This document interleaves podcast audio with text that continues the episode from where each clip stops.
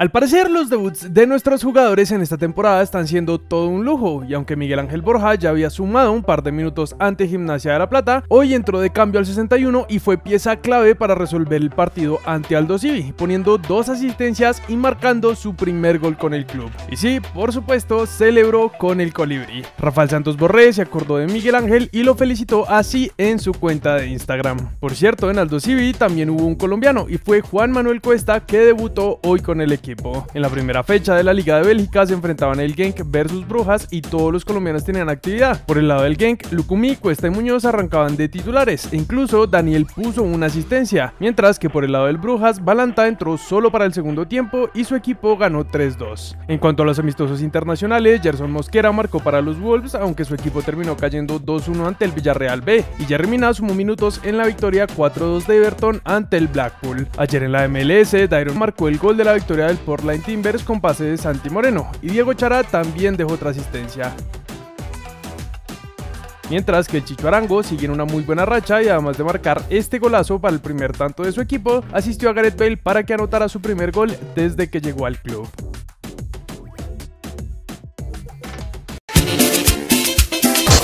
Siguiendo con nuestros jugadores en el extranjero, ayer tuvimos noticias desde Brasil y es que Hamilton Campas marcó su primer gol en Serie B y de paso le dio la victoria ayer a Gremio. Y a propósito de Brasil, Globo Esporte sigue insistiendo en el interés que existe por Juan Fernando Quintero y es que Santos buscaría ficharlo. De hecho, TNT Sports va más allá y asegura que Juanfer estaría pidiendo un salario de 100 mil dólares mensuales, pero que aunque el club está interesado en llevárselo, buscaría reducir ese precio. En cuanto al futuro de otro de nuestros jugadores, Jason Murillo no tiene muy claro el suyo. Sin embargo, para Marco Giampaolo, el entrenador de la Sampdoria, que se quedara en el club sería de mucha ayuda. Y además agregó, es un elemento muy serio, siempre muy positivo, tiene una actitud muy acertada, para mí es una sorpresa positiva, entonces no sé qué querrá hacer.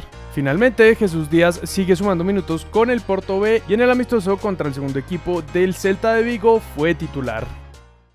Pasando al fútbol de nuestro país, ayer tras 10 años, 7 meses y 2 días pudimos ver el redebut de Carlos Vaca con el Junior. Entró al minuto 65 y además dejó una asistencia. En el encuentro entre Nacional y Tolima, los de Ibagué rescataron un empate al minuto 95 en un partido que terminó 2-2. América y Cortuloa empataron a 1 con un doblete de Adrián Ramos que desafortunadamente marcó uno en contra. Dime Caldas acabaron de terminar su partido que nos dejó este resultado y mañana Pereira y Cali cierran la jornada a las 4 y 40 de la tarde. Pero recuerden que a las 7 será la semifinal de la Copa América ante Argentina y nosotros vamos a estar comentando el partido en vivo por si quieren pasarse un rato.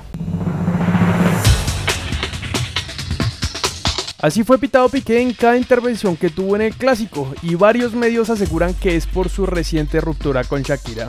Danilo Asprilla cambiará de equipo, pero aunque seguirá en Israel, pasaría al Beitar de Jerusalén. Camilo Vargas fue expulsado ayer en la Liga MX apenas a los 5 minutos por una mala salida que terminó en una mano del arquero. Según el medio relevo, Diego Costa podría ser nuevo compañero de Falcao en el Rayo Vallecano, pues el jugador estaría en conversación con el club. Juan Guillermo Cuadrado habló con la prensa y confirmó que el mayor pedido que Allegri le hace a sus jugadores en esta pretemporada es que corran por encima de cualquier otra cosa.